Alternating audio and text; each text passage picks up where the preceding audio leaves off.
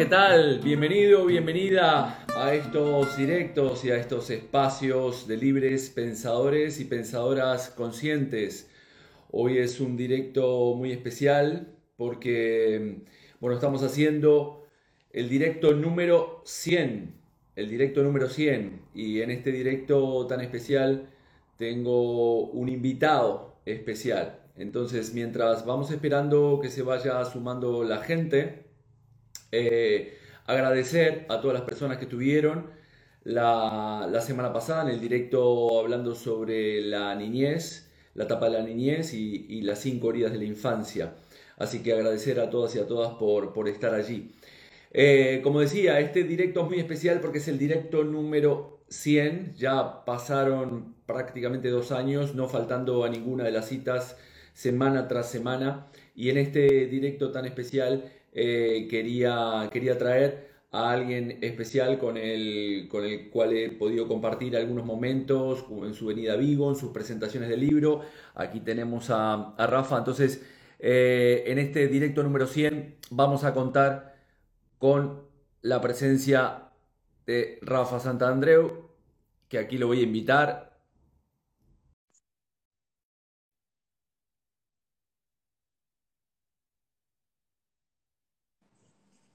Esto aquí, ¿qué tal? Muy buenos, muy buenos días. Muy buenos días, Rafa. ¿Qué tal estamos? Muy bien, Jorge. Pues mira, hoy me pillas en Barcelona. Ya sabes que yo estoy eh, la mitad del tiempo viajando por, por aquí por allá, como un nómada. Pero aquí estoy, hoy estoy en Barcelona haciendo cosas por aquí. Bueno, te agradezco enormemente. Sé que estás con la agenda súper apretada pero bueno, en este, como te, te había mandado por los mensajes, en este programa hago 100 programas, 100 directos desde el comienzo de la pandemia. Y bueno, se, dice, se dicen rápido, así que agradecerte, este, aunque sea de poder verte, la última vez nos vimos personalmente, de poder verte por lo menos este, a través de, de, aquí, del Instagram. Este, ¿Qué tal estás con toda esta promoción del libro de miedos? Pues muy bien, mira, eh, justo que alguien lo comenta por aquí, este fin de semana estuve en Lanzarote dando una charla que estuvo súper bien. Mira, la semana pasada estuve, tengo que pensarlo, ¿eh? en Zamora, que es una ciudad preciosa, pequeña, en, Castilla y León. La semana que viene vuelvo a Castilla y León. Esta semana no, la semana que viene estaré en León, otra ciudad preciosa. Entonces, está yendo increíble sobre todo porque, Jorge, está pasando una cosa muy, muy guay en las, en las conferencias de promoción de mi último libro, que es Sin Miedo, porque como es un libro que va sobre la superación de los ataques de pánico y el TOC, últimamente en las conferencias mucha gente explica eh, su proceso que ya ha hecho de transformación siguiendo los cuatro pasos. Entonces es alucinante porque la gente se atreve a levantar la mano y decir, mira, yo tenía ataques de ansiedad horrorosos durante la tira de años de mi vida. Yo tenía un TOC que pensaba que lo había probado todo y, tenía este problema que me estaba invadiendo la vida. Y, en un momento, y bueno, y lo he superado, y lo he superado haciendo esto exactamente, me ha costado muchísimo, pero lo he conseguido. Entonces, el resto de personas que hay en la sala que tienen este problema, claro, lo flipan. Porque dicen, wow. Entonces salen más de una persona explicando sus testimonios y es una cosa súper bonita. Es algo nuevo porque generalmente en mis charlas anteriores la gente no apelaba tanto a, sus procesos de transformación, pero aquí la gente lo hace porque ven que realmente quieren ayudar a otros, ¿no? Saben lo mal que lo pasaron eh, ellos cuando la ansiedad dominaba su vida que, claro, lo que quieren es expandir la palabra y es algo muy bonito. Sí, eh, yo te había comentado la última vez que estuviste aquí eh, que, notaba grandes diferencias entre el libro, entre tus anteriores libros, aquí tengo algunos, el de miedo, por cierto, lo está leyendo mi madre y lo, tiene ella, así que este, notaba la diferencia que, como bien dices, no, eh, estos libros tal vez son más como catalogarlos, no sé, por decirte una palabra, más de autoayuda, mientras que el de miedos es más como más terapéutico, ¿no? Sí, es más clínico, podríamos decir, ¿no? exactamente. Claro, los anteriores libros son de psicología cognitiva. Y el libro Sin Miedo es de psicología conductual. ¿Cuál es la diferencia para alguien que nos, que nos esté viendo? Bueno, la psicología cognitiva trabaja sobre nuestros pensamientos, sobre nuestra filosofía de vida, la importancia que le damos a las cosas y ajustamos ese diálogo interno, esa tu filosofía interior, para tener una vida más tranquila, darle menos importancia a las cosas que no tienen importancia y casi ninguna tiene mucha importancia, etc. Y eh, por ahí dice alguien que nos escucha, a ver qué nos dice el resto de. Nos escucha, eh, tal vez es la, persona, porque hasta ahora no, nos han dicho no nos, han dicho nada, así que supongo que será el problema personal de, esa persona en particular. Eh, confirman, confírmenos que nos están escuchando este, a ambos. El, directo va a quedar guardado, ya me lo han preguntado muchísimas veces, va a quedar guardado en, mi canal de Instagram, así que podrán acceder allí eh, y podrán verlo en, diferido porque sabemos que hoy es una hora particular. Hemos puesto esta hora porque Rafa tenía la agenda a tope. Habitualmente los directos los hago a las 21, pero en este, en este caso se hizo hasta ahora por la, por la agenda de Rafa, así que va a quedar grabado este directo. Sí, se escucha perfecto, dicen, así que adelante. Vale, pues estaba diciendo que la psicología cognitiva es cómo tener la mejor filosofía posible para vivir una gran vida. Fíjate que arranca desde la época de, los, de la filosofía estoica, la filosofía eh, también epicúrea, eh, esos principios que realmente eran brutales, realmente cambiaban la vida de las personas y los aplicamos en la actualidad modernizados. Y la, y la, pero la psicología conductual es otra cosa. La psicología conductual es, proviene más bien de, de, la meditación budista y lo que consiste es aprender a tener una relación diferente con las emociones en general. Y en mi libro va muy dirigido a los ataques de pánico y al TOC, que es cuando las emociones son salvajes, cuando mm cuando ya tienes pánico, cuando ya el miedo realmente ya no te deja pensar. Eh, entonces ahí no se puede razonar. Tú, la persona encuentra que ya no puede razonar con lo que le está sucediendo porque es demasiado. Entonces tiene que hacer otra cosa y es lo que hacemos con terapia conductual. Por lo tanto, es un libro muy diferente, pero atención, que la psicología cognitiva y conductual se pueden unir. Exacto personas que tienen ataques de pánico o tienen TOC se pueden beneficiar también de la psicología cognitiva y las personas que tienen psicología, que, que, no tienen esos problemas, pero también se pueden beneficiar del aprendizaje que nos enseña la psicología conductual. Por lo tanto, en realidad es una buena combinación para todo el mundo también. Muy bien. Eh, y, mm, si entramos ya un poco en el, tema, ¿no? La propia emoción del miedo, ¿no? Eh, porque recuerdo que cuando hicimos la, presentación aquí este, en el Club Faro, eh, hablábamos de, como, bien decías, ¿no? Que hay un momento en el cual ya la persona entra en un, estado de, irracionalidad en el cual ya es prisionera de, de ese miedo, ¿no? Entonces me gustaría preguntarte, primero, la emoción del miedo, ¿para qué y por qué? Y después, que nos puedas dar algunas pistas de lo que dice el libro. Yo ya lo he leído, pero bueno, tal vez este, en este directo nos puedes dar algunas pistas acerca de cómo hacer en ese momento en el cual, antes, previamente, que era una de las preguntas que te habían hecho este, en la presentación aquí del, libro, cómo hacer un poco antes para no entrar en esa dinámica en el cual una vez que ya entro, ya quedo atrapado. Vale. Bueno, en, en primer lugar, el miedo es una función de nuestra mente extraordinaria, es una herramienta buenísima. ¿no? ¿Por qué? Nos advierte de peligros, por lo tanto es importante tener miedo. Una persona que no, que no supiese, no pudiese experimentar miedo, yo creo que viviría muy poco. Porque sí, riesgos absurdos como subirse a lo alto de un edificio y caminar por el borde y cosas que no nos convienen. Por lo tanto, el miedo es, es fantástico. Pero cuando esta alarma funciona bien.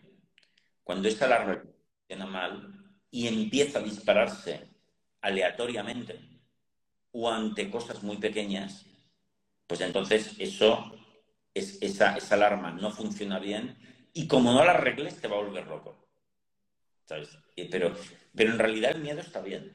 Entonces, pero la, la lección fundamental es que esas alarmas se pueden volver a regular y pueden volver a ser maravillosas alarmas pequeñas y agradables, y no demasiado desagradables. Pero ese trabajo te va a costar muchísimo realizarlo, ¿eh? cuidado, ¿eh? pero lo, maravilloso es que se puede. Entonces, claro, tú... Pero antes, una, una, una, cuestión, porque tenemos dos tipos de miedo, ¿no? Un miedo que, que, es el que, como decías, ¿no? El que, el que no me deja de repente subir a, a una cornisa porque sé que me va eh, lo que se llama el eustrés y el distrés, ¿no? Un miedo que me lleva a, no, a que mi vida está en juego, pero después hay otros miedos que entiendo que son los que, eventualmente tratas en el libro, esos miedos irracionales, ¿no? Exactamente. Eh, el miedo irracional, desbocado, que además no para cuando, cuando la amenaza ha desaparecido. O sea, eso es un horror, ¿no? Entonces, claro, claro, existen dos tipos de miedos muy, muy claros, ¿no? Entonces, es ese segundo miedo el que no nos interesa. Y tú antes me preguntabas, ¿cómo se puede hacer para, para prevenir que el miedo no se desboque? ¿no? Pues hay, hay, habría muchas cosas para, para poder hacer, porque en conjunto podríamos decir que estudiar y aplicarte mucho la psicología cognitivo-conductual cuando estás bien. Es decir, en la adolescencia, cuando estás bien, hacerlo sería una cosa maravillosa. Pero a ver, pero otro consejo sería así eh, como generalizando, sería, el consejo sería que no te dejes asustar por las emociones negativas. No huyas, no salgas huyendo, no evites como un loco las situaciones que te dan miedo. Eso por lo general va bien. O sea, si ves que ya lo has hecho, vuelve al día siguiente. Eh, por ejemplo, aquello que dicen, ¿no? De que si tú eh, eh, vas a un día a esquiar, te caes y te pegas una nata increíble y parece que le coges un poco miedo, vuelve al día siguiente a esquiar, a la misma pendiente. No le cojas miedo, porque la evitación es verdad que es gasolina para, para, para, que nuestra mente desarrolle miedos, ¿no? Entonces, si quieres una prevención, haz esto. No te dejes intimidar nunca por el miedo, ¿no? No evites. O sea, ir, ir de nuevo a esa situación en el cual eh, me ha pasado, ¿no? Pero bueno, ahí es donde hay que echarle un par a, la historia, porque el cerebro está continuamente en alerta y te está generando esos ataques cuando tú estás queriendo afrontar esa, esa experiencia, ¿no? Es lo complejo de esta historia, de este entrenamiento. Sí, claro, claro. Es, es duro, es difícil. Que, mira, muchas veces a mí me han preguntado, ostras, pero ¿cuándo sabes que tienes que hacer este trabajo y no te queda más remedio, no? Y yo digo, mira, yo por ejemplo tengo miedo a las cucarachas. Tengo fobia a las cucarachas, odio las cucarachas, me dan miedo. O sea, si ahora aparece una cucaracha por aquí en esta sala, yo no puedo ni matarla, me tengo que ir. Y que vaya alguien, entre allí y se encargue de la cucaracha. Yo no puedo. Y eso más o menos ha sido mucho tiempo. Alguien me podría decir, Rafael, tú que te dedicas a esto, ¿por qué no superas el miedo a las cucarachas? Y, podría perfectamente, pero me va a requerir mucho trabajo. ¿Y, para qué? Si yo prácticamente nunca veo cucarachas en mi vida, por suerte. Entonces... o sea, ya lo dejas ahí. Claro, porque es trabajo, ¿no? Y, tengo otros para hacer más, más interesantes. Eh, más ¿no? Entonces yo creo que, que ese trabajo de los cuatro pasos de enfrentamiento al miedo, la gente lo hace cuando no tiene más remedio y está bien. Y, pero si no te cuesta mucho, intenta no evitar jamás también. Por ejemplo, por ejemplo, de las cucarachas, vale, paso. Pero, por ejemplo, yo sí, eh, sí, sí que estoy un poco atento. Y si voy a esquiar, me caigo y, veo que le, he cogido un poquito de miedo, vuelvo. Porque eso no me cuesta tanto, vuelvo. Intento, eh, intento no evitar jamás, ¿no? Pero bueno, también hay límites, ¿eh? Hay cosas que, bueno, sí. evitar y no pasa. Sí, porque, porque al final lo que, lo que, como decía Jun, ¿no? Lo que resiste persiste y al final si tú, como decías, ¿no? No aceptas ese miedo en ti, primero el, primer paso es la aceptación, estoy totalmente de acuerdo, si no aceptamos algo estamos destinados a repetirlo y a generar curiosamente las circunstancias necesarias que se, que se, que, se necesiten para, para que cada vez me afronte más más ese miedo, ¿no? Dentro de, tu experiencia eh, clínica, ¿con qué tipo de miedos te has encontrado más habitualmente, Rafa? A ver, mira, eh, en realidad los miedos más típicos que tiene la gente son, por ejemplo, el miedo a la soledad. A que mm. Es una cosa muy absurda este miedo. El miedo a la soledad, el miedo a los cambios, el miedo a hablar en público. El miedo en público es muy típico. Sí, el eh, estos son, en realidad, son los más generales. Aunque no son tan jodidos, no son tan graves. Pero, están, pero mm. como general, son los más generales. Miedo al cambio, el miedo a quedarse solo, eh, el, miedo eh, a hablar en público, por ejemplo, hacer el ridículo. estos serían tres miedos muy generalizados. Que a lo mejor ¿Y el miedo a la soledad? Me gustaría entrar en ese, en ese punto. Ese miedo a la soledad, ¿por qué crees que nos, que nos, nos aferra tanto como seres humanos este, quedarnos solos, ¿no? no tener una pareja, eh, no, no, porque no sabemos disfrutar de nuestra soledad, porque no sabemos estar nosotros con nosotros mismos, porque tenemos que proyectarnos en otro. ¿Por, ¿por qué? Bueno, hay, hay varias razones por, por las cuales este miedo existe y es tan potente en mucha gente.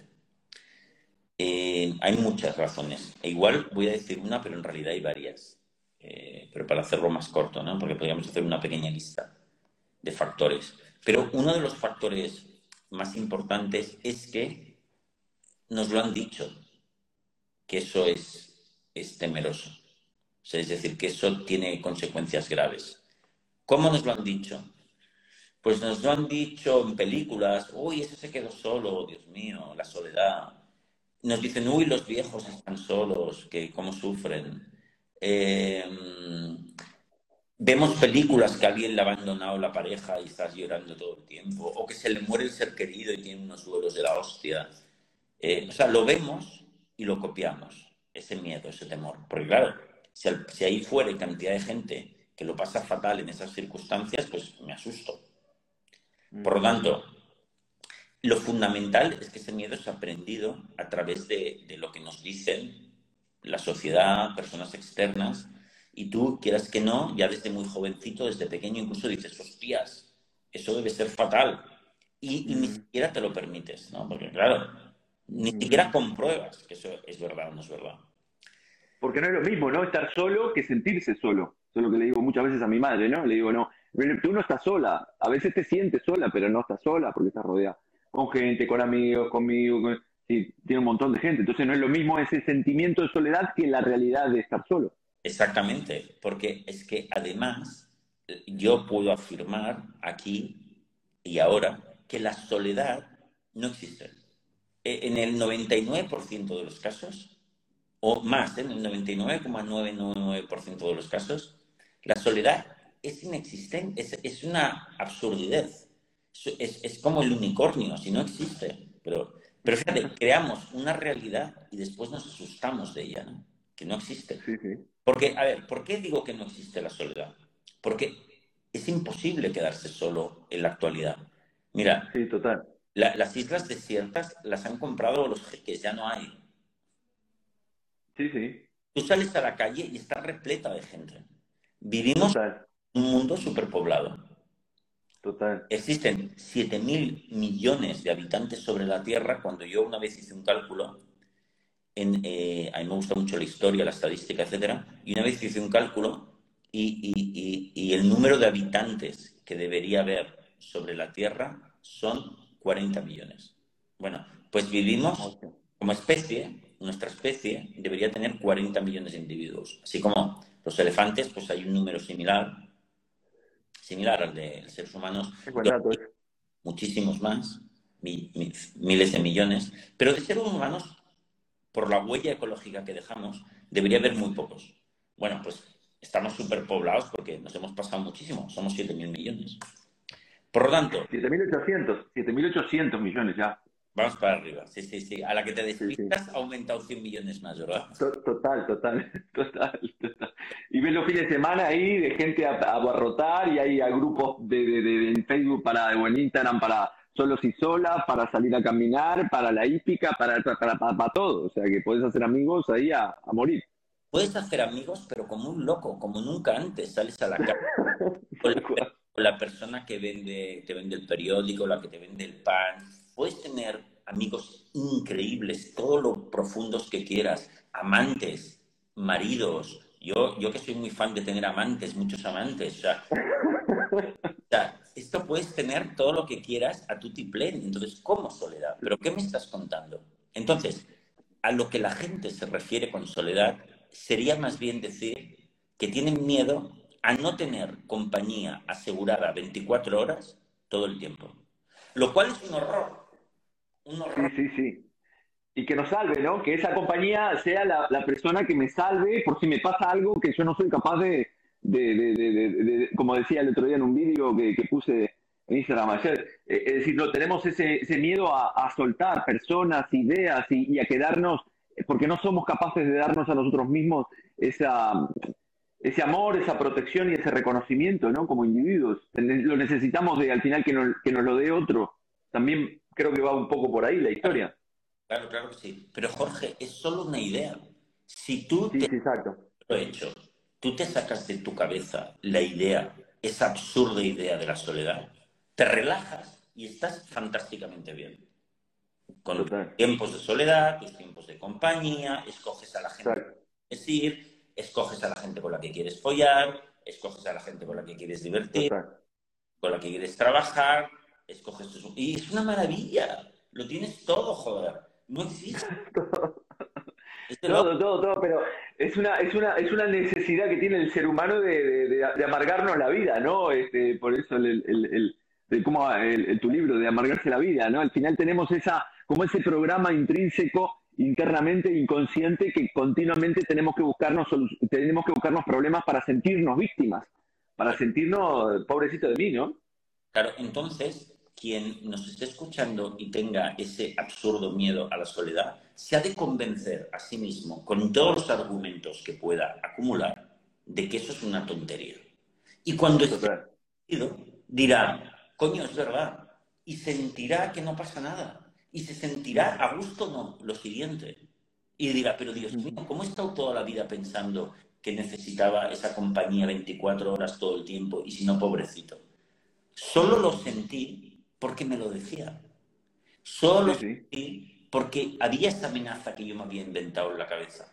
Pero una vez la destierro absolutamente, eso no. Tú sabes, Jorge, que yo buena parte de mi vida no tengo pareja. A veces tengo pareja, a veces no tengo pareja. Y, soy el tío más feliz del mundo, el más acompañado, el más lleno de amor, eh, pero también amo mis momentos de los que estoy solo, que a mí me encantan. También amo la naturaleza, los animales, eh, mis actividades, la ciencia, la, cultura.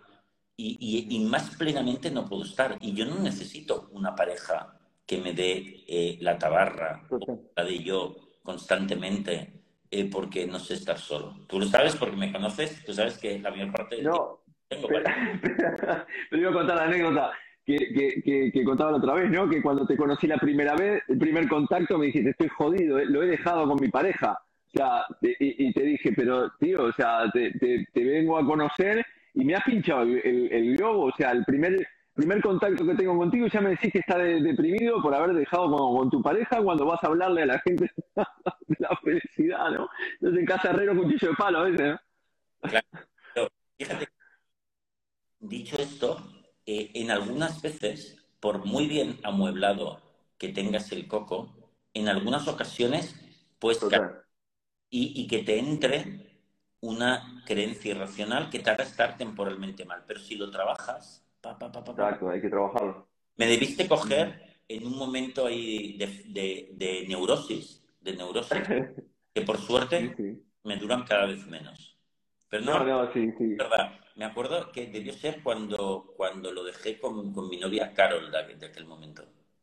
Sí, sí, me lo venía, se había, había dejado en ese, el día anterior, una cosa, una cosa así. Pero es curioso esto que, estás comentando también. ¿Eh? No me acordaba. Eh, es curioso que estás comentando, ¿no? Porque muchas veces yo le digo a la gente aquí en la consulta que curiosamente, cuanto más aprendemos a estar solos, más acompañados estamos, paradójicamente. Es, decir, cuanto más bien yo estoy solo conmigo, al final puedo, como bien dices, tú poder elegir con quién estar, mis, mis socios, mis amistades, con quién salir, con quién hacer este, negocios, etcétera, etcétera, ¿no? Este, es curioso cómo cuando el ser humano aprende a aceptar esa soledad, es curiosamente cuando estamos más, más rodeados con gente alrededor. Eh, absolutamente, absolutamente es así. porque además, ¿sabes qué pasa, Jorge? Que entonces escoges tu compañía, las mm. escoges solo compañías de calidad y el tiempo de calidad que tú quieres. Y claro, como las disfrutas más, las amplías. puedes tener muchísimos amigos, muchísimas amantes. Fíjate, pero y todas son de calidad, no te puedes sentir más con más. Principalmente las amantes, ¿no? no, pero es tal, es, tal cual, es tal cual. Este, pero es curioso porque al final, después, cuando tenemos ese miedo a estar solo, las, las personas que traemos para, para satisfacer esa necesidad lo hacemos curiosamente desde la necesidad. Exacto. Y, te encierras en, la persona en, en, esa persona. O Porque claro, tienes tanto miedo a quedarte solo que cuando pillas a una te quedas con esa bien encerraditas y tampoco tienes tiempo ni libertad para abrirte a otras. O sea, paradójicamente es cuanto en realmente, vale, puedes estar con una 24 horas, pero eso realmente es muy aburrido. Eso es un coñazo. ¿Sabes? Que no te escuche Silvia, que está por ahí. ¿eh? ¿Cómo? Que no te escuche Silvia, digo, que, que me estás dando ideas. Pero, pero bueno, este, es curioso, hablamos de este concepto del miedo a la soledad, que es muy típico, miedo al cambio también, ¿no? A, aferrarse a, esas cosas que ya tenemos como preestablecidas y con las cuales nos hemos identificado, ¿no? El tema, el, tema del cambio es un, miedo muy típico también, ¿no? Claro, el miedo al cambio, eh, nosotros cuando tenemos miedo al cambio, tenemos miedo a perder un statu quo en el cual estábamos bien. Por ejemplo, eh, luego te explico una anécdota sobre eso. Y se soluciona dándote cuenta que no necesitas ese statu quo para ser súper feliz. ¿Por qué? porque vas a poder ser feliz en cualquier circunstancia. ¿Por qué? Porque en otras circunstancias crearás otro statu quo maravilloso, otras condiciones diferentes pero increíbles, y por tanto es imposible estar mal. Es imposible. ¿Por qué? Porque tienes tu cabeza para crear una nueva, unas nuevas condiciones de felicidad. Te voy a poner un ejemplo para que se vea. Mm. Yo una vez, eh, cuando fui jovencito, cuando era jovencito, tuve la fortuna de ir de Erasmus ¿no? en un intercambio universitario a Inglaterra. Y estuve en una universidad que se llama Universidad de Reading, que es un sitio simplemente maravilloso. O sea, es como el paraíso del estudiante. Es un campo, es un campo Juerga. solo de estudiantes, gigantesco, lleno de prados, bosques, lagos, campos de deporte, residencias universitarias que eran antiguas mansiones eh, de, los nobles que estaban cedidas allí, estudiantes, el, el, el 60% de estudiantes extranjeros de todas partes del mundo. ¡Wow! Aquello era, vamos, una cosa maravillosa. Y, y, prácticamente todo el mundo que ha ido a Erasmus y todo el mundo que ha ido encima a una universidad de ese, de ese tipo, ha alcanzado la felicidad sobre la tierra. ¿no? Era muy divertido. Bueno, pero yo tenía un compañero que conocí allí, un chico español, que se llamaba Daniel, que resulta que él decía, un día me lo encuentro y me dice, hostia, es que estoy, no estoy bien aquí en, en la Universidad de Reading, aquí. Y yo le digo, ¿pero qué, me estás contando? Y él me dijo, y me dijo, y me dio, me dio varias razones, ¿no? Pero entre otras me dijo, esto estamos hablando de 1991-92. Y me dijo, es que no puedo ver los partidos del Barça del Fútbol Club Y yo le dije, qué? yo le decía... El orden de prioridades estaba cambiado, ¿no? Pero yo le decía, pero tío, pero si los partidos del Barça ya los hemos visto toda la vida y los volverás a ver cuando vuelvas. Y aquí hay otros deportes. Aquí hay el fútbol inglés, el rugby, hay cosas maravillosas. ¿Qué estás pensando en el puñetero Barça? ¿No estás harto ya de ver el Barça? Aquí tienes una oportunidad de hacer otras cosas increíbles. Exacto. Pero fíjate, y es lo que hacemos el ser humano. Digo, no, no, no, cuidado, que prefiero lo conocido seguro que no ver otro mundo maravilloso que me está esperando. Pero chaval, ¿estás, loco qué? Más vale bueno conocido que, malo, malo conocido que bueno por conocer, ¿no? no, o algo así, ¿no? Como dice el dicho. Al final nos aferramos a, esas ideas, a lo que ya conoce nuestro cerebro, porque el, conocer algo nuevo eh, conlleva también a, un, cambio mental y a un esfuerzo que tiene que hacer la persona, ¿no? Para adaptarse a esas nuevas circunstancias. Sin embargo, nos apegamos a esas circunstancias que ya conocemos. Es por el miedo, ¿no? Tienes el miedo de que en otras circunstancias, en otro status quo, no vas a poder ser feliz. Pero eso te lo has de sacar de la cabeza y decirte a ti mismo, yo necesito muy poco para ser feliz. En cualquier lugar yo puedo pasármelo increíblemente en grande, aprovechando cada una de mis oportunidades para hacer cosas increíblemente amorosas, darles importancia, valorarlas, disfrutarlas incluso si estuviese en la cárcel, yo podría ser muy feliz. Porque allí hay cosas valiosas. Yo creo también. Pero solo lo conseguirás si dejas de quejarte de lo Total. Entonces, claro, porque mientras te quejas, no estás explorando maravillado nueva realidad. Estás quejándote. No estás enfocado en, en, encontrar algo, algo positivo. El foco tuyo está en la, en la queja. Pero como siempre digo, al final creo que nosotros estamos viviendo una sociedad en la cual somos adultos eh, que estamos inmaduros emocionalmente porque nos han educado que si me quejo, obtengo, ¿no? De pequeños nos educan que si lloro, obtengo. Y entonces eso queda grabado en nuestra psique hasta el punto de que lo arrastramos al día de hoy y hoy tenemos la queja por como piloto automático. Claro, además que a nuestro alrededor se queja todo el mundo, con lo cual aprendemos a quejarnos. Exacto. De hecho, si tú pones el, periódico, pero si, lees el periódico o pones la televisión cada día, todo lo que dicen está en formato queja. Uy, este problema aquí. Uy, fíjate lo que ha hecho este. Uy, no sé qué. Todo. Y además, súper grave. Entonces, Total. copiamos eso y en realidad nuestras a veces nuestras conversaciones favoritas son quejas. ¿Has visto lo que ha hecho tu hermano?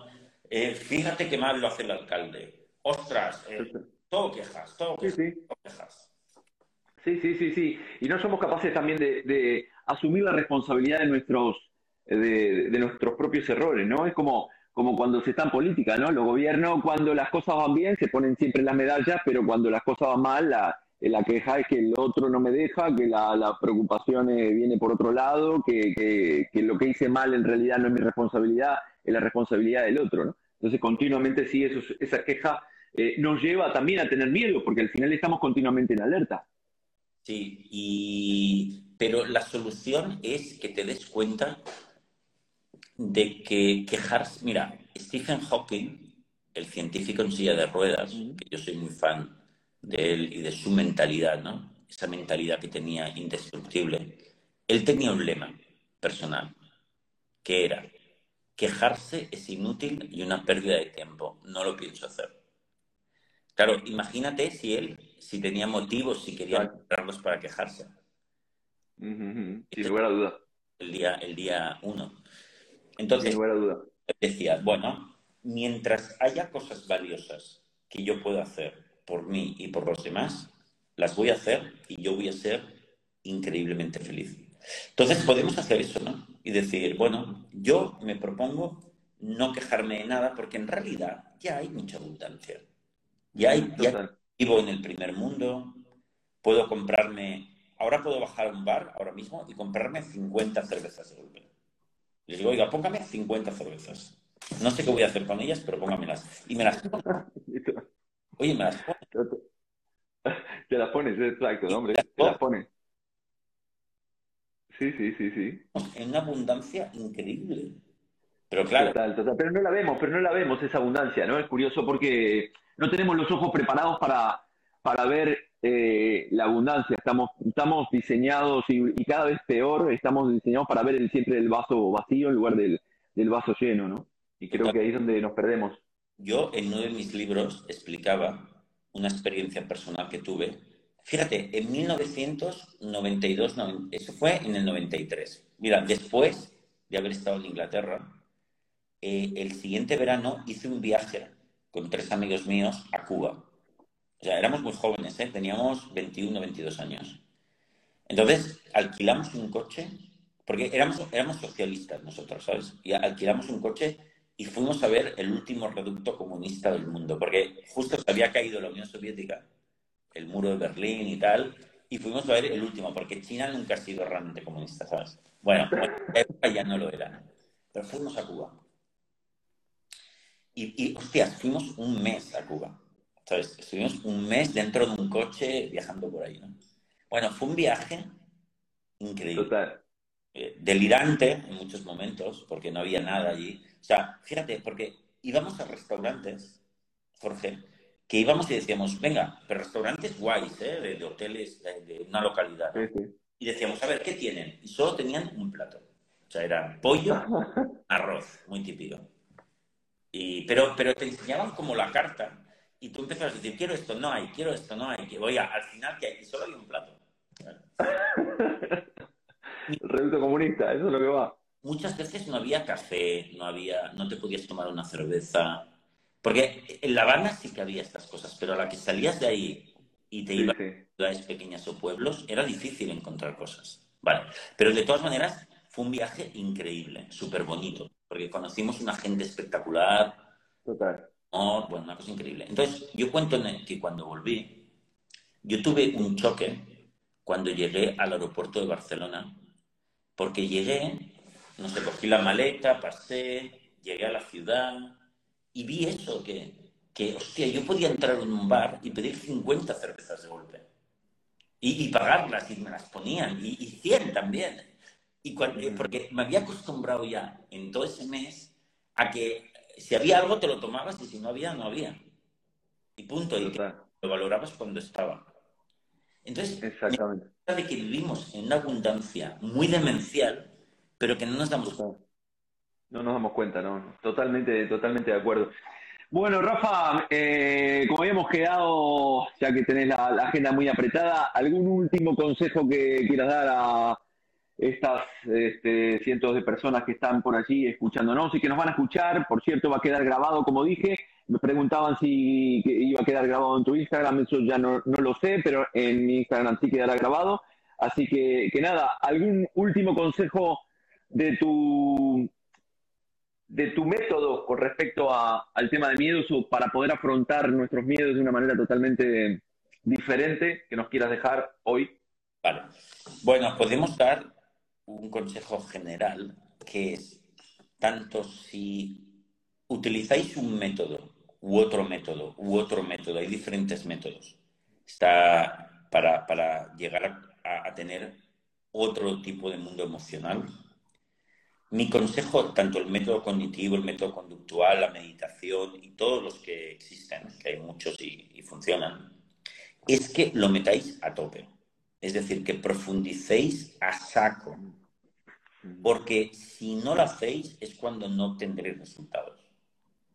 Y, eso es algo que todo el mundo que ha hecho estos trabajos de transformación lo sabe. No te puedes quedar a medias cintas. Tienes que estar a tope, porque si no, te gana la otra tendencia, la tendencia a ser neurótico. Por lo tanto, consejo que escojáis una y os metáis a full, a tope en ella. Bueno, monstruo, ha sido un gusto y un placer hablar contigo. Nuevamente agradecerte. Bueno, la próxima vez que vengas a casa vamos a esperar con, por lo menos con, alguna, algún marisco, alguna historia, porque la otra vez te, dimos ensalada o comida japo, no me acuerdo qué comimos. Este, no, pero para la próxima vez te voy a cuidar un poco más, vas a ver que te, vamos a poner algún, algún acá de la, de la ría, así que estás invitado para el verano a, cruzar las CIES aquí este, con tú, con, con, con alguna de las amantes que tenés por ahí, ¿vale? Bueno, con alguna novia, algún amante, estoy y no sé lo que... Eso ya lo dejas a, lo dejas a tu, lo dejo a tu elección, ¿vale? Será bienvenida también. Así que nada. Bueno, maestro, amigo, te mando un fuerte abrazo y, gracias por estar ahí. Gracias por, por escribir estos, estos libros que ayudan a, a tantas personas. Gracias a ti, Jorge. Un abrazo muy grande. Chao, chao.